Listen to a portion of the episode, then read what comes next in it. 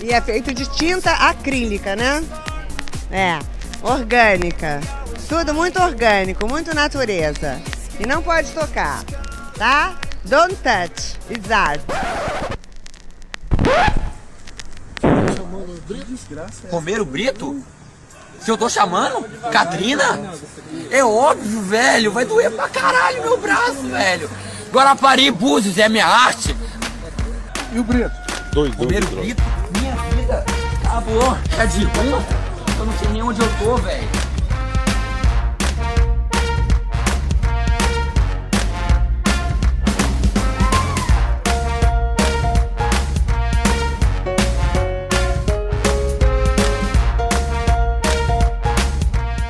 Ok, ok. Aqui é a Lana e esse é o Pataquadas. Pataquada, que significa presepada, palhaçada, tolice, traquinagem, fazer arte. Aqui você fica sabendo das notícias mais quentes do mundo da arte. Hoje, na coluna aberta, Denis Almeida traz uma reflexão sobre as fake news. Lembrando sempre que todas as notícias estarão linkadas no post do episódio no site notamanuscrita.com. Bora lá! Hoje vai ser um episódio rápido só com notícias nacionais. E vamos à primeira notícia. O Senado aprovou no dia 24 de novembro o projeto que prevê repasse de 3,8 bilhões em recursos federais para o enfrentamento dos efeitos da pandemia sobre o setor cultural. O texto ainda será analisado pela Câmara e, se virar lei, prevê que o dinheiro seja repassado aos governos de estados, municípios e do Distrito Federal. A proposta, de autoria do senador Paulo Rocha, do PT do Pará, foi batizada de Lei Paulo Gustavo. O projeto foi aprovado conforme versão proposta pelo relator Eduardo Gomes, MDB Tocantins, líder do governo Jair Bolsonaro no Congresso. De acordo com a proposta, o repasse dos recursos pela União deverá ocorrer em, no máximo, 90 dias após a publicação da lei. Pelo texto, os estados e municípios que receberem recursos deverão se comprometer em fortalecer os sistemas de cultura existentes ou implantá-los nas localidades em que esses sistemas não existiam, instituindo conselhos, planos e fundos. E ainda segundo o projeto, na implementação das ações, deverão ser assegurados mecanismos de estímulo à participação e ao protagonismo de mulheres, negros, indígenas, povos tradicionais, pessoas LGBTQIA, com deficiência, entre outros grupos. O texto autoriza o uso dos recursos por estados e municípios até o fim de 2022, prazo que deverá ser prorrogado no caso de impedimentos previstos na legislação eleitoral. Próxima notícia. A Secretaria de Cultura publicou uma portaria no dia 8 de novembro vetando a exigência de passaporte sanitário em projetos financiados pela Lei Rouanet. O texto, publicado no Diário Oficial da União, diz que fica vedado pelo proponente a exigência de passaporte sanitário para execução ou participação de evento cultural a ser realizado, sob pena de reprovação do projeto cultural e multa. Logo depois, o Ministério Público Federal acionou a Justiça para que seja permitida a exigência do passaporte. A procuradora que assina a ação, Ana Carolina Roman, argumenta que não cabe à Secretaria de Cultura determinar medidas que devem ser tomadas contra a Covid. Ela afirmou que a norma, além de estar em descompasso com o que se espera dos órgãos públicos no atual cenário epidemiológico, está maculada de outros vícios que impedem a produção de seus efeitos no ordenamento jurídico. O caso agora será decidido pela Terceira Vara Federal Civil do Distrito Federal. E, mais recentemente, documentos internos da Secretaria da Cultura mostram que um parecer jurídico da Advocacia Geral da União adiou em um mês a publicação dessa portaria que vedou a exigência do passaporte. Esse parecer jurídico foi assinado no dia 8 de outubro e sustentava que era ilegal editar esse ato contra a adoção do passaporte. Então foi preciso elaborar um novo parecer um mês depois para justificar esse veto. Em um dos pontos da minuta, havia a previsão de reprovação das contas do projeto cultural caso houvesse a exigência da vacinação. E o parecer de outubro, o primeiro parecer, sustentou que a medida não podia ser executada, já que não se enquadra nos critérios de omissão do dever de prestar contas, inexecução do objeto do projeto cultural nos moldes em que autorizado, não atingimento de suas finalidades e constatação de irregularidades financeiras nas despesas. Então, no dia 4 de novembro, foi produzido um novo parecer para justificar essa edição da portaria. O texto do advogado da União César do Vale Kish coloca em dúvida a eficácia das vacinas e argumenta no texto que a exigência da comprovação da vacina violaria o Código de Nuremberg, editado após a Segunda Guerra Mundial e que trata do consentimento voluntário e livre direito de escolha, e também a Declaração de Helsinki, que determina que a participação em experimento vacinal deve ser voluntária. Olha, não tenho nem comentários para fazer a respeito disso. Agora, a próxima notícia. A OAB ingressou no dia 2 de dezembro com uma ação no STF contra o governo Jair Bolsonaro sob o argumento de que a administração promove um desmonte da cultura do país. A ação de descumprimento de preceito fundamental não questiona atos específicos, mas uma longa série de condutas comissivas e omissivas que ameaçam desconstruir uma política de Estado. O presidente da Comissão de Arte e Cultura da OAB, Ricardo Bacelar, explica que a ação defende a existência de um movimento orquestrado pela administração pública que vem desmontando todos os organismos que fazem parte do sistema de fomento à cultura. O trabalho foi elaborado em conjunto com diferentes especialistas em direito cultural. A entidade já havia entrado com duas ações anteriores contra a atuação do governo, mas que se concentravam na Lei Rouanet, o texto atual tem uma série de problemas envolvendo órgãos como a Ancine, a Fundação Palmares e episódios como o Festival de Jazz do Capão.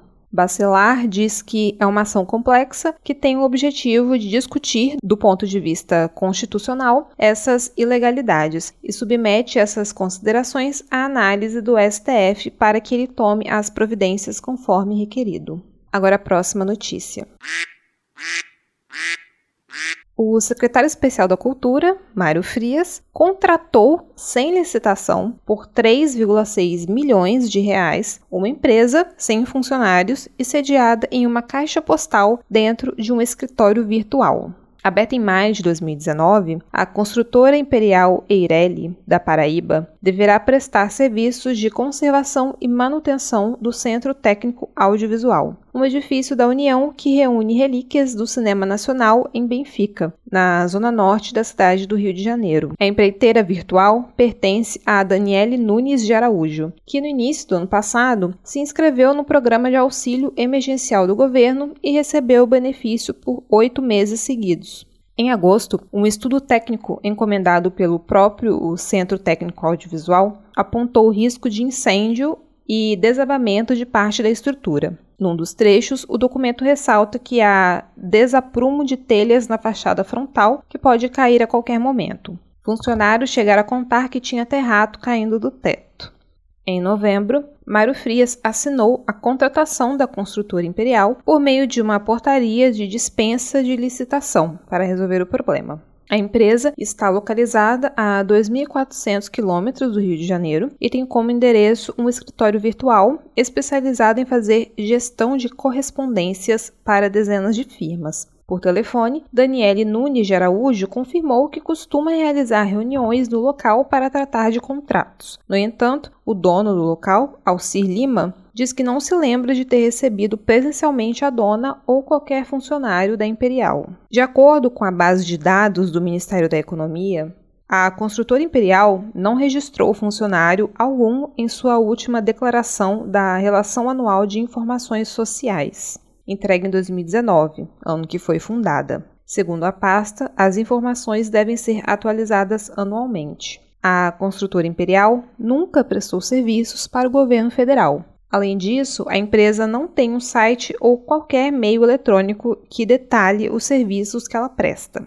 Entre parentes e pessoas próximas, Daniele não é conhecida como empresária do ramo da construção, mas sim como dona de casa de perfil discreto e que recentemente estava passando por dificuldades financeiras. No início do ano passado, ela se inscreveu no programa de auxílio emergencial do governo. Ao ser questionada pela, pelo Globo, que foi quem fez essa reportagem, Daniele não soube dar detalhes dos serviços para o qual foi contratada.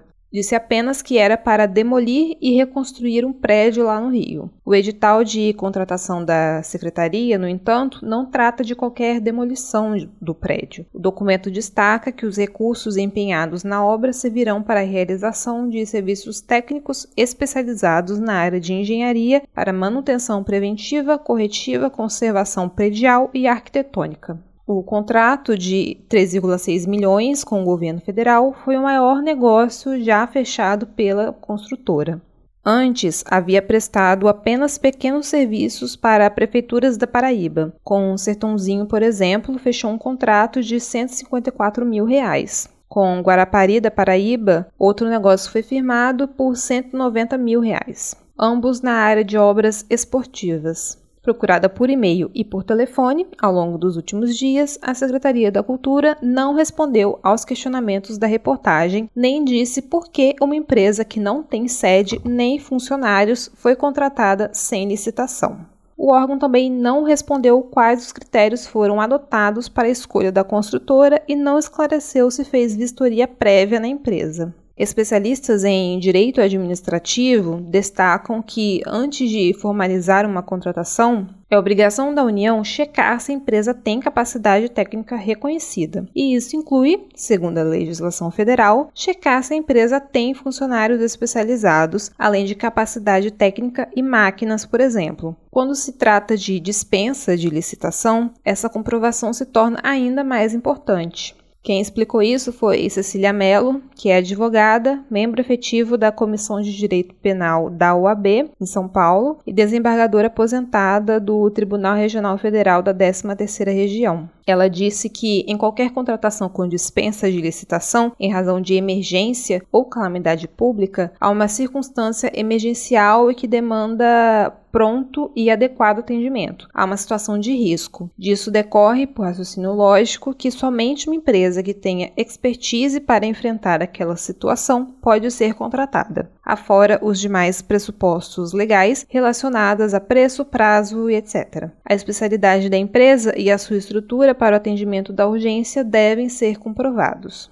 O Centro Técnico Audiovisual foi criado em 1985 a partir de uma parceria entre a antiga Embrafilme e o National Film Board do Canadá e é responsável por um acervo com mais de 6 mil títulos. O órgão também fornece apoio à produção cinematográfica nacional por meio de empréstimos de equipamentos e estúdios a custo zero. Os bens históricos incluem 15 mil latas de filme, 20 mil negativos fotográficos e cerca de 1.500 cartazes. Bom, e no mesmo dia que saiu essa matéria, a Secretaria Especial da Cultura lançou uma nota oficial dizendo que, bom, foi a público esclarecer essa fake news e que esse contrato emergencial obedeceu todos os requisitos legais, que foi escolhida a proposta do menor preço, que a empresa em questão possui inúmeros contratos anteriores com a administração pública, que a área técnica do Ministério do Turismo observou todas as exigências legais, estando em plena execução das obras, e que, além disso, ao contrário do que foi noticiado, a contratação não foi realizada pelo secretário especial da Cultura. Bom, viram que deu ruim, provavelmente só vão desfazer o contrato e deixar por isso mesmo, né? Fingir que ninguém viu. Enfim, próxima notícia.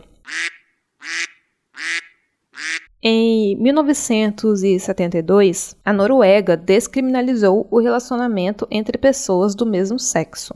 E para celebrar o cinquentenário da data, a empresa de correios do país encomendou um comercial natalino com temática gay. Foi postado no YouTube no dia 22 de novembro o filme When Harry Met Santa, que é uma menção à comédia romântica When Harry Met Sally, que em português é o Harry e Sally feitos um para o outro, um filme de 89. O vídeo do Papai Noel é, mostra um homem que recebe a visita do Papai Noel na véspera de Natal ao longo de muitos anos. Os dois gostam do outro, mas o bom velhinho nunca pode ficar, porque afinal ele tem milhões de presentes para entregar pelo mundo afora. E o comercial termina com o Papai Noel avisando que sim, este ano ele pode se demorar mais tempo com o Harry, porque afinal ele contratou os serviços da Posten, que é a estatal norue norueguesa dos Correios, e ele não precisa mais rodar o planeta de trenó.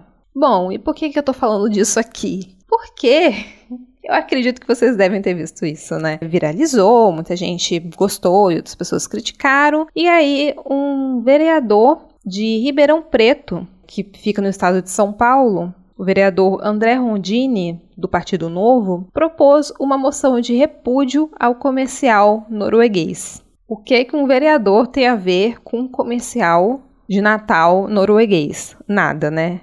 Mas, na cabeça desse povo. E o que é pior, por seis votos a favor e cinco contra e cinco abstenções, a moção foi aprovada. Foi aprovada na Câmara Municipal de Ribeirão Preto uma moção de repúdio contra o comercial de Natal norueguês. Qual o efeito prático disso? Nenhum. Nada vai acontecer. É só essa vergonha para a cidade de Ribeirão Preto mesmo.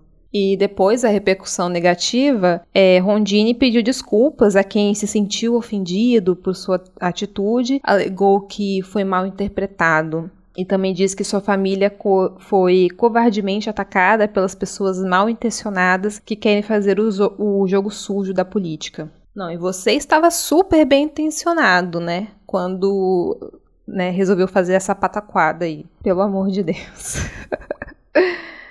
ai, ai. Daí um dia depois ele, enfim, no dia seguinte ele derrubou o, a moção. Próxima notícia. Bom, essa aqui acho que todo mundo viu, né?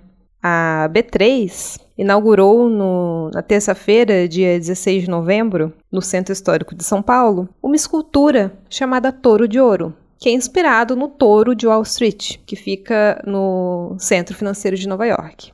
No mercado financeiro, o touro representa o otimismo e a força dos investidores. E, segundo a bolsa, a escultura foi um presente do economista Pablo Speyer e do artista plástico Rafael Brancatelli para a cidade de São Paulo e o mercado financeiro brasileiro, segundo eles. O touro fica em frente ao prédio da B3, na rua 15 de novembro. A versão brasileira do Touro de Wall Street foi construída sobre uma escultura metálica tubular com multicamadas de fibra de vidro de alta densidade e pintura anticorrosiva. O touro tem 5 metros de comprimento, 3 metros de altura, 2 metros de largura. Segundo o CEO da B3, o touro de ouro representa a força e a resiliência do povo brasileiro. A B3 está trazendo esse novo símbolo para valorizar não apenas o centro de São Paulo, mas o desenvolvimento do mercado de capitais do Brasil, que passa pela própria história da bolsa. Bom, e teve uma repercussão bem negativa em bom, positiva para esse pessoal, mas negativa entre praticamente todo o restante das pessoas, enfim, foi alvo de protestos, algumas pessoas escreveram, né, é, colaram cartazes, escreveram fome no touro, enfim, né, repercutiu bastante isso daí. E aí na terça-feira, dia 23 de novembro, o touro foi retirado. A obra saiu do local é, após a Comissão de Proteção à Paisagem Urbana, CPPU, órgão da Secretaria Municipal de Urbanismo e Licenciamento, decidir multar a empresa responsável pela obra por falta de licença urbanística do órgão. A CPPU é composta por 16 representantes da sociedade civil, empresários e membros da própria gestão municipal. Ela é a instância máxima que analisa a inserção de novos elementos na paisagem urbana da cidade, adequando-os à Lei Cidade Limpa.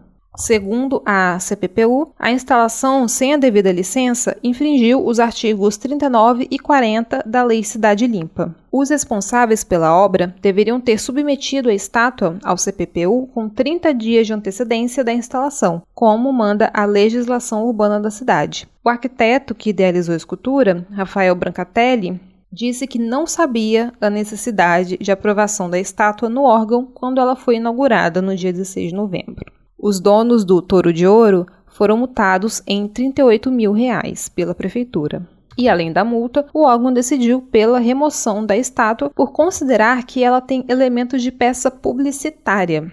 Mas os donos pedem o retorno da escultura. Os conselheiros entenderam que o monumento faz referência a uma das patrocinadoras da obra, a empresa de educação financeira Vai Tourinho, do economista Pablo Speyer, da XP Investimentos.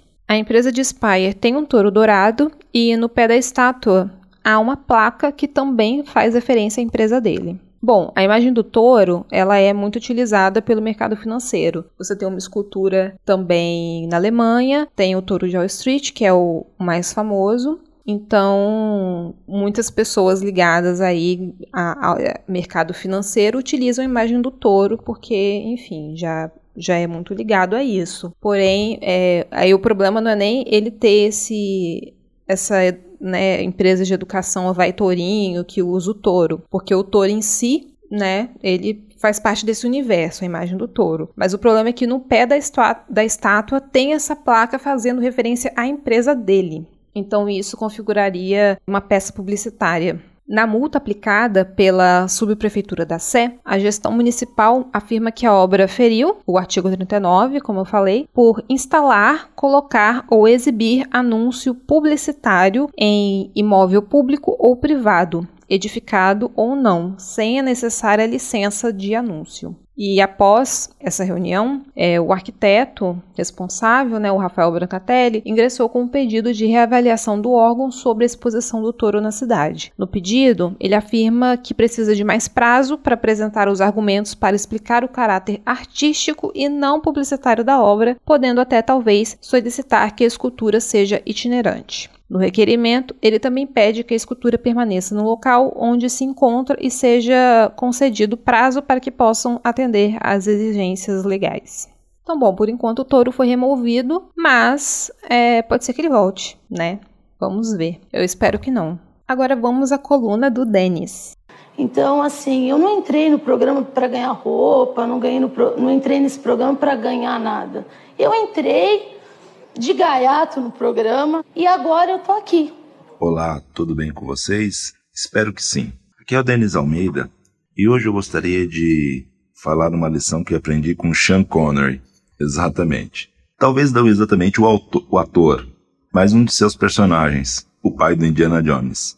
No final de Indiana Jones e a Última Cruzada, o próprio Indiana estava lá no meio de um penhasco procurando alcançar o Santo Graal quase tocando, mas com isso ia soltar a, do próprio, a mão do próprio pai e assim ia cair, penhasco adentro e se perdendo para sempre. Quando Sean Connery de repente olha para o filho e fala: Indiana, deixa isso para lá. E isso faz com que o Indiana segure com a outra mão o braço do pai e consiga sair do penhasco em que estava. Lembrei bastante disso nos últimos dias, vendo uma galera toda espalhando lorotas, baboseiras, mentiras que favoreciam o que a gente gostaria de acreditar a respeito do atual presidente, do Olavo de Carvalho e por aí vai. E aí eu fiquei pensando o quanto a gente vive batendo na tecla da fake news, mas quando ela é um pouquinho só favorável ao que a gente pensa, nós tendemos a ter mais tolerância com aquilo que nos agrada aos ouvidos e olhos. Pois é, fake news existe dos dois lados.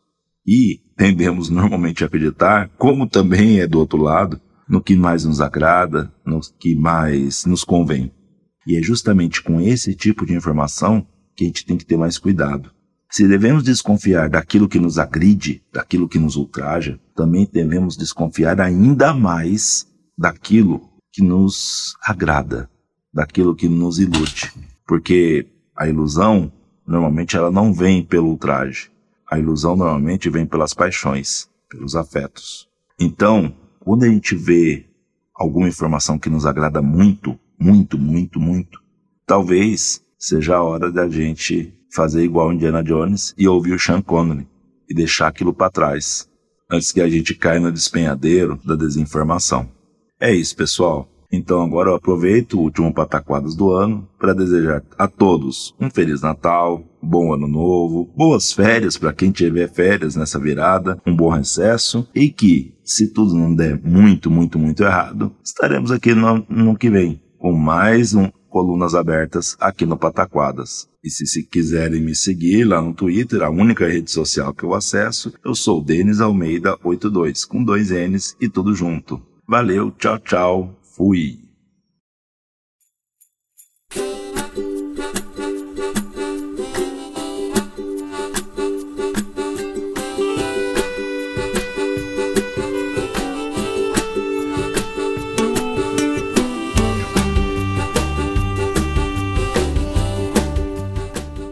Encerramos o último Pataquadas do ano. Se você gosta mesmo da gente, acredita no nosso trabalho, não deixe de nos avaliar no iTunes, nos agregadores, nos seguir no Spotify, porque assim você ajuda muito a gente a crescer. Espalhe a palavra do podcast, divulgue por aí para seus amigos, nos grupos de WhatsApp, Telegram e etc. No PicPay nós temos planos mensais de 1, 2 e 5 reais se você puder contribuir financeiramente com a gente é, e ajudar na ração do tio. E se você gostou, tiver um comentário, uma notícia, fala com a gente. Pode mandar um e-mail para o não pode tocar gmail.com, lembrando que o D de pode é mudo, ou falar com a gente nas redes. Tem um Twitter e Instagram oficial, que quem comanda é o tio no arroba não pode tocar. Tem também os nossos perfis pessoais e todos estarão linkados no post do episódio. E acesse também o site notamanuscrita.com, porque lá, além de encontrar os nossos episódios, você encontra também contos, crônicas e outras produções dos nossos participantes. E por hoje é só. Se nada der muito errado, em 2022 estarei de volta com mais notícias do mundo da arte. Bom fim de ano a todos e tchau!